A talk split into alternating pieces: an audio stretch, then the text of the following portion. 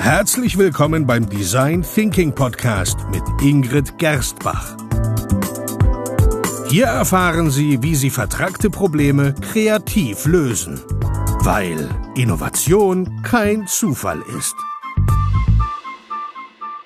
Hallo und herzlich willkommen beim Design Thinking Podcast. Hallo Ingrid. Hallo Peter. Der Anfang ist immer das Schwierigste. Der Anfang beginnt mit dem ersten Schritt. Für gewöhnlich. Und was ist der erste Schritt im Design Thinking? Also nicht die erste Phase, wie wir es ja schon oft erklärt haben mit dem Einfühlen, sondern ähm, in der heutigen Episode möchte ich dich befragen, wie du eigentlich an ein Projekt rangehst. Wo startest du?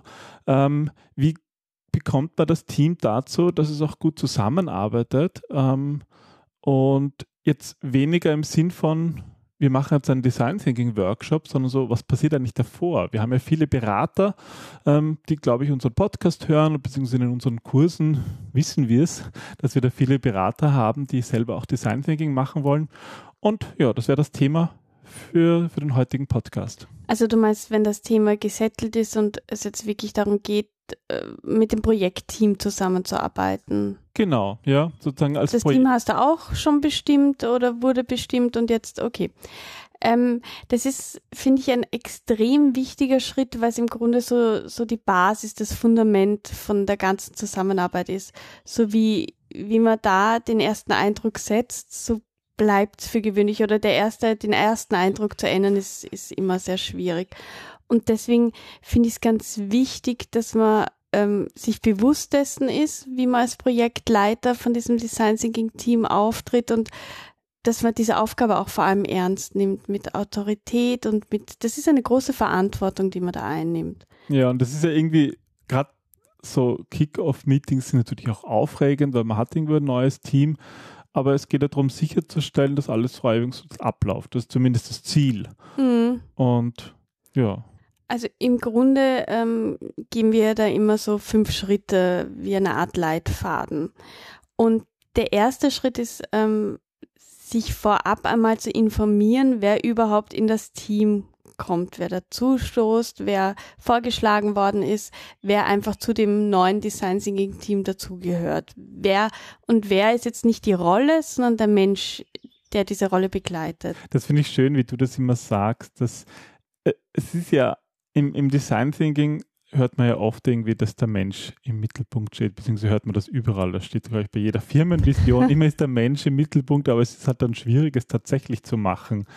Und im Design Thinking versuchen wir zumindest bei unseren Workshops ja immer, das auch ernst zu meinen. Und deswegen interessiert uns eigentlich nicht, ist jetzt nicht per se, wer welche Rolle haben die, ist es jetzt der Vorstandsvorsitzende oder die Geschäftsführerin oder die Teamleiterin oder der ganz normale Angestellte. Eigentlich geht es uns mehr, wie, wie die Menschen sind, oder? Naja, es, es ist ja auch so ein bisschen, ich bin viele. Also ein Mensch begleitet ja mehrere Rollen. Du bist ähm, Vater, Sohn, äh, Freund, Ehemann. Du hast ja ganz viele unterschiedliche Rollen und ähm, da hast du auch an dich selber eigene Erwartungshaltungen, Annahmen, ähm, wie du diese Rolle wahrnimmst und wie du auch glaubst, dass sie erfüllt gehört. Und mit dieser Brille, mit diesem Filter gehst du dann auch in ein Projekt hinein. Aber trotzdem kannst du die anderen Filter ja nicht ganz ausschalten, weil du sie ja auch auf andere überstülpst. Also so wie du dir einen Vorstandsvorsitzenden vorstellst, welche Werte er deiner Meinung nach haben sollte, egal ob dir das jetzt bewusst oder unbewusst ist, so wirst du dein Gegenüber auch bewerten. Und sich dessen bewusst zu sein, glaube ich, hilft enorm, hilft enorm für die Entwicklung im Team, für die Dynamik von einem Projekt. Das, das spielt einfach mit rein. Ja, das ist einfach dann die Gruppendynamik. Ähm, äh, deswegen ist es ja auch ganz wichtig, wenn man dann wirklich im Workshop ist und sagen wirklich Design Thinking macht, einen guten Start zu finden. Aber, aber darum geht es in der heutigen Episode nicht. Was kann ich eigentlich oder was, was machst du meistens, um an dir ein Gefühl zu bekommen von den Leuten, die anwesend sein werden? Also ich mache das so, dass ich vorab mir die, die Namensliste gebe und eigentlich mit jedem ein persönliches Gespräch führe. Wenn es jetzt möglich ist, dann natürlich ein, ein Face-to-Face-Gespräch. Das ist aber in den meisten Fällen nicht möglich, weil es Ach, Deutschland, aufwendig. Schweiz und so weiter. Also, international und natürlich auch aufwendig ist. ja, es ist extrem aufwendig, aber die Zeit nehme ich mir gerne, gerade bei, bei sehr gro bei großen, schwierigen Projekten ist es umso wichtiger. Aber einfach einmal ein, ein Gespräch führen, was wo das andere gegenüber auch merkt, dass ich mich wirklich für den Menschen interessiere und, und wie der das sieht, wo der die Herausforderung auch für das Projekt sieht, ähm, wie viel er schon mitgearbeitet hat, wie interessiert er ist. Also einfach auch um, um in dem Fall nicht nur einen Menschen, sondern auch seine Rolle, seine Erwartungen an dieses Projekt zu erkennen.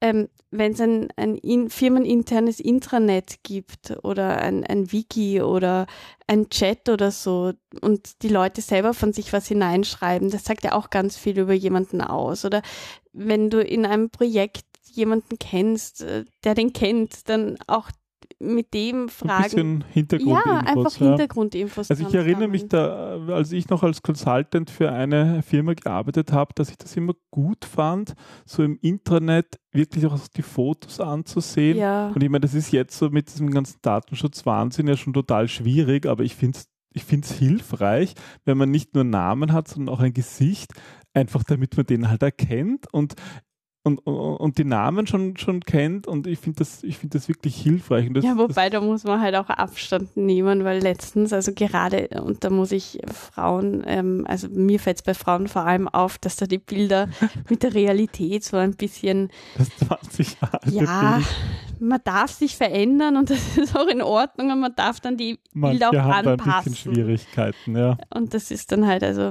letztens ähm, hätte ich mich mit einer, nach dem Profil blonden Frau treffen sollen, die in den Mit-30ern waren. Und vor mir ist dann eine 50-jährige, äh, kurzhaarige ähm, Dame gestanden. Was ja in Ordnung ist. Was absolut in Ordnung ist, aber ich habe sie nicht erkannt und das war auch am Anfang unangenehm, weil ich jemand anderen erwartet habe vom ja. Erscheinungsbild. also ich kann mich erinnern, ich habe ich hab das lange Zeit auch gemacht, ähm, dass ich mir auch so Fotos in meinem Handy eingespeichert habe, weil ich das immer nett fand, wenn jemand anruft und ich habe ein Bild, ein Bild, vor, mir. Das, das hilft mhm. einfach. Na klar. Das ist ein bisschen so, wie wir mit ihm sprechen. ja. ja. Ja, klar. Dann hast du ein, Bild und dann siehst du den und, und dann ist, ist einfach äh, schneller Vertrautheit ja. gegeben. Auf der anderen Seite finde ich, ist es auch, wenn man vorab, wenn wir so Interviews führen, also Gespräche führen, einfach telefonisch, manchmal ist es auch gut, einfach nur die Stimme zu hören und eben nicht zu wissen, wie die Person aussieht. Ja, es kommt, glaube ich, auf das Projekt an, aber prinzipiell hätte ich schon gesagt. Gut, also der erste Schritt ist, du informierst dich ein bisschen über das Team, führst eben ja vielleicht Telefonate vor oder schaust eben, wenn es so ein Internet gibt ob das, und du da Zugriff hast, ähm, ja, ein bisschen so Hintergrundinfos. Worum geht es dir da eigentlich? Also ein, ein bisschen den Menschen besser zu verstehen, geht es auch um, um Kultur und um, um.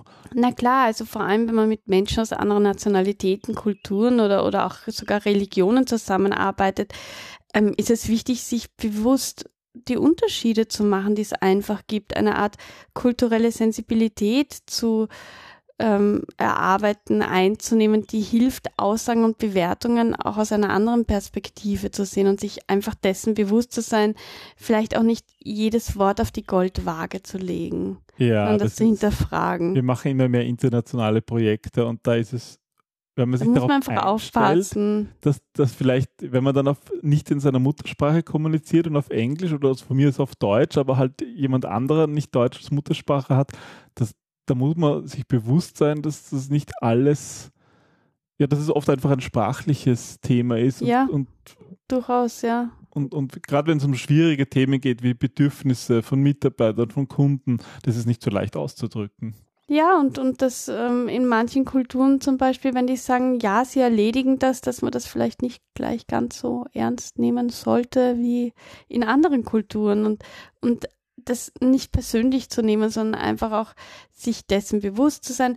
Auch was ich ganz wichtig finde, ähm, wenn wir bei Nationalitäten und Kulturen sind, ähm, mir ist das letztens äh, passiert, dass ich ähm, einen Berater kennengelernt habe, der hat sich nicht angeschaut, ob das ein Mann oder eine Frau ist aufgrund des Vornamens und dann irgendwie davon ausgegangen ist, ganz selbstverständlich, ähm, dass das eine Frau ist, obwohl der Vorname ein Männervorname Aber halt war. kein in deutschsprachigen ja, Raum bekannter Name. Wenn man es nicht weiß, googeln oder nachfragen oder also auch wie spricht man Namen aus? Das sind Höflichkeitssachen, Ja, die das sind aber wichtig. Ja, das ist Wertschätzung, das Ja, ist Respekt. Ja. Und das Gute ist halt, wenn du diese, diese die Vorbereitung machst, dass man natürlich auch ein Gefühl für das, für die Unternehmenskultur ein bisschen bekommt. Wie Mhm. funktioniert die Kommunikation? Gibt es informelle Kommunikationskanäle und Gibt es Entscheidungsprozesse? Agenten? Was, was sind so geheime Agenten, versteckte Agenten? Was sind Machtspiele und so? Also man kann das sehr viel schon im Vorfeld herausfinden und herauslesen. Gut, das ist mal der erste Schritt Richtung dem Team.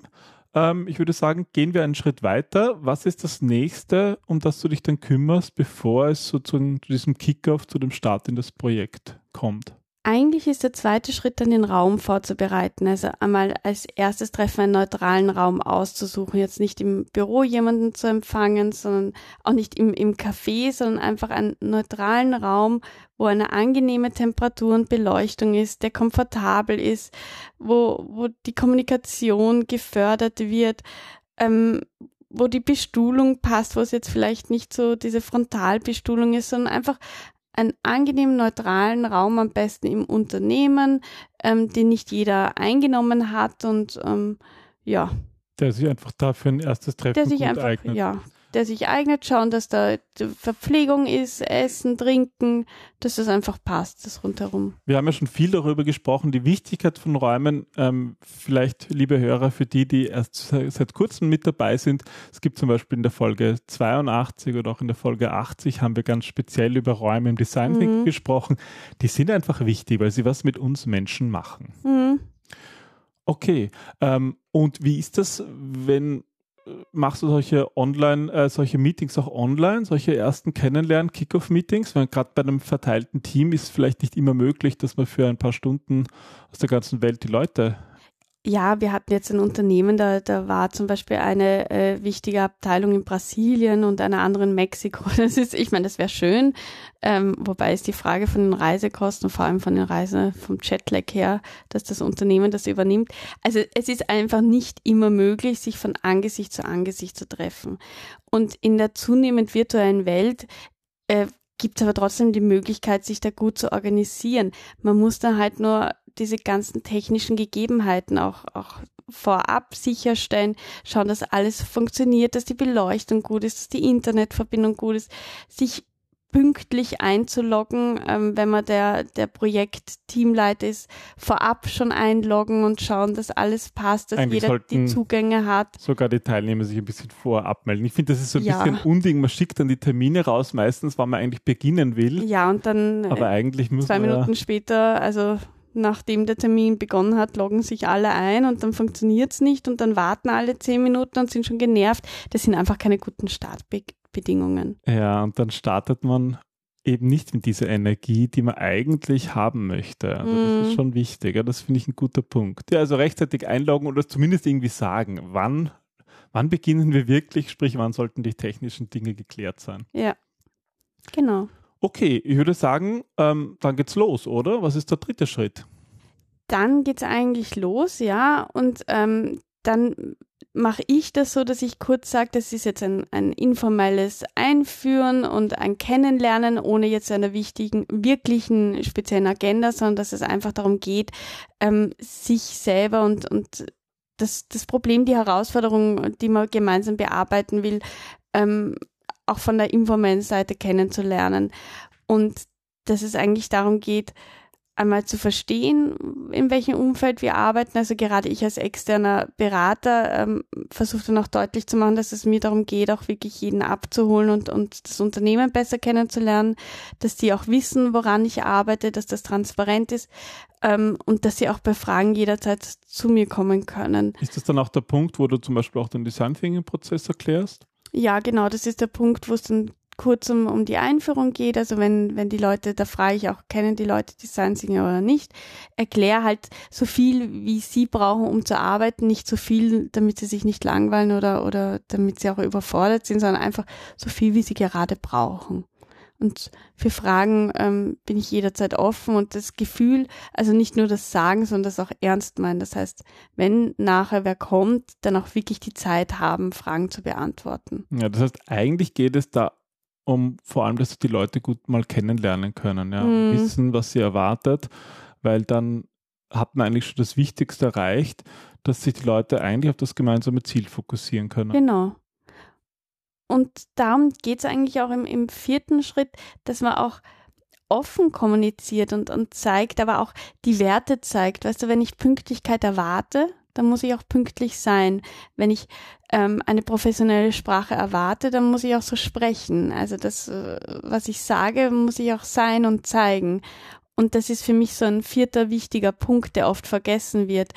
Ähm, wenn ich will, dass mir jemand Aufmerksamkeit schenkt, dann muss ich selber mein Handy abdrehen. Und da muss ich selber aufmerksam sein. Ja, und da muss ich selber zuhören. Und das ist etwas, was ich als, als Trainer erst so nach und nach gelernt habe. Ich natürlich nehme ich an, wie jeder am Anfang, wenn man das noch nicht so oft gemacht hat, da ist man mal nervös. Und wenn man mehr Erfahrung macht, wird man weniger nervös und das hilft aber enorm. Mhm. Diese, wenn man dann auch spürt, spüren kann, wie geht es jetzt den Menschen, die da reinkommen. Ja. Der, kennt sich der einer nicht aus, weil er vielleicht das erst vor kurzem erfahren hat und gar nicht weiß, worum es geht. Ähm. Ja, also vorab den Raum einzunehmen, ohne ihn jetzt einzunehmen, also ohne ihn zu, zu überborden. Zu dominieren, aber, aber, ja, genau. zu sagen, das ist jetzt mein, mein Raum. Ja. Einfach aufmerksam zu sein und, und ein guter Gastgeber zu sein, was halt eben auch heißt, zu achten darauf, dass sich jeder wohlfühlt. Ja, das finde ich einen guten Punkt. Also Werte kommunizieren und zeigen, weil das eigentlich, ja, das ist der Start, das ist eigentlich viel wichtiger als jetzt die Inhalte, mhm. weil wir dann die Leute in einen State bekommen, ja, wo man auch gut gemeinsam arbeiten kann. Und darum geht es ja irgendwie. Genau. So, und was ist da, du hast von fünf Schritten gesprochen, was ist der fünfte Schritt oder der fünfte Punkt, den du noch teilen möchtest? Ähm, dass man durchaus Smalltalk halten kann, aber bitte nicht zu lang, sondern halt einen kurzen Smalltalk, weil im Grunde geht es im Smalltalk darum, Beziehungen aufzubauen. Und das ist wichtig, aber man sollte es halt trotzdem nicht jetzt ausreizen und gerade in einem ersten Meeting ähm, ja schauen, dass Smalltalk stattfinden kann, aber das Meeting soll trotzdem effizient sein, weil das sind Leute, die nehmen sich extra Zeit dafür und oft ähm, gerade wir haben in unseren Beratungen Menschen, die, die eh wenig Zeit haben. Ja. Das sollte man auch wieder wertschätzen. Aber ich finde das ja spannend, ähm, so wie du sagst. Es, Smalltalk ist jetzt nicht, also es bringt nichts, Smalltalk komplett zu eliminieren um das Meeting effizienter zu machen, weil dieser Smalltalk einfach hilft, dass sich die Leute wohlfühlen und dass sie ankommen und dass man irgendwie eine Beziehung auch zu den Menschen herstellt. Ja, es geht um Beziehungen herzustellen. Niemanden interessiert, wie das Wetter draußen. Also ich meine, Wetter ist ja so ein typisches Smalltalk-Thema. Ja. Und jeder weiß, wie das Wetter ist. Aber man versucht eine Gemeinsamkeit herzustellen und über diese Gemeinsamkeit dann eine, eine Beziehung, die gerade in einem Projekt so wichtig ist, herzustellen. Eine gute Beziehung zu schauen, wie der andere tickt und sich da auch abzupassen und, und anzutasten, anzunähern. Kleine Witze reißen, aber halt eben nicht überstrapazieren. Ja, aber wir arbeiten halt mit Menschen und da ist das schon noch wichtig. Also man sollte es nicht ähm, ja, komplett streichen. Ja, und gerade als ähm, Design Thinking Berater empfehle ich da auch, dass man gut Vertrauen aufbauen kann, indem man etwas über sich selber erzählt, jetzt aber nichts zu Persönliches, weil ähm, wenn man zu persönlich ist, dann kann man schnell Grenzen überschreiten. Du kennst die anderen Personen noch nicht so gut. Das heißt, da ist noch eine gewisse Grenze, eine gewisse, ja, ähm, es geht darum, den anderen zu zeigen, dass man bereit ist, sich offen zu zeigen, indem man etwas gibt. Also das ist so wie, wie beim Tanzen, mach den ersten Schritt und beginn zu führen, aber dann achte halt auch auf den Rhythmus von dem anderen. Niemanden zwingen, die Komfortzone sofort zu verlassen mit der Pistole auf der Brust, sondern es geht wirklich um einen ersten Eindruck und der heißt irgendwie zu zeigen, ja, da ist ein gemeinsamer Raum und, und tanz mit mir quasi. Das ist ja dieses Thema des, des Vertrauens oder der, der ähm, Vertraulichkeit, die du da angesprochen hast. Mhm. Da haben wir mhm. sogar schon mal einen Podcast darüber gemacht, über diese Vertrauensfolge. Ja, ja, In, unserem, in unserem anderen Podcast, den wir jetzt nicht so, ähm, so häufig befüll, be, bespielen. Werden wir verlinken. Ja, werden wir verlinken. Ja, das ist, glaube ich, eine alte Episode aus dem, puh, aus dem Jahr 2014. Ja wo wir da ein bisschen näher drüber sprechen. Aber es ist halt ein, wie du sagst, etwas, was, wo man Gefühl dafür vor allem braucht, mhm. um Vertrauen aufzubauen. Aber das ist eigentlich Rhythmus das Wichtige. Und, ja, zuhören, aktiv und Kann man das so zusammenfassen? Ähm, du hast relativ wenig eigentlich über die Inhalte gesprochen. Ähm, ja, man muss vielleicht die, die gemeinsamen Ziele klären am Anfang. Das ist der kurze informelle Teil oder eigentlich der formelle Teil. Aber eigentlich geht es vor allem darum, eine Beziehung aufzubauen zu den Teammitgliedern. Genau, dafür würde ihr oder nutze ich die ersten ähm, Projektmeetings, ähm, auch bei Beratungen, wo es darum geht, einfach das Umfeld, die Menschen, die ähm, letztlich in dem Unternehmen zu arbeiten, an dem Unternehmen zu arbeiten, besser kennenzulernen, um gemeinsam mit ihnen eine Lösung zu finden, die, die dann auch funktioniert. Ja, dann dann danke für die, für die Tipps, finde ich gut, ähm, gefallen mir gut und ich würde sagen, ähm, wir, wir freuen uns auf Feedback mhm. auf unseren Podcast, auf die Tipps hier. Vielleicht gibt es andere Erfahrungen, wo das jemand mal schon ähnlich gemacht hat oder auch genau andersrum, was gut funktioniert hat. Wir sind auf jeden Fall gespannt darauf. Wir freuen uns über Anschriften per E-Mail oder auch Kommentare auf der Webseite. Wir bedanken uns fürs Zuhören und freuen uns aufs nächste Mal. Genau, bis zum nächsten Mal. Dankeschön. Tschüss. Tschüss.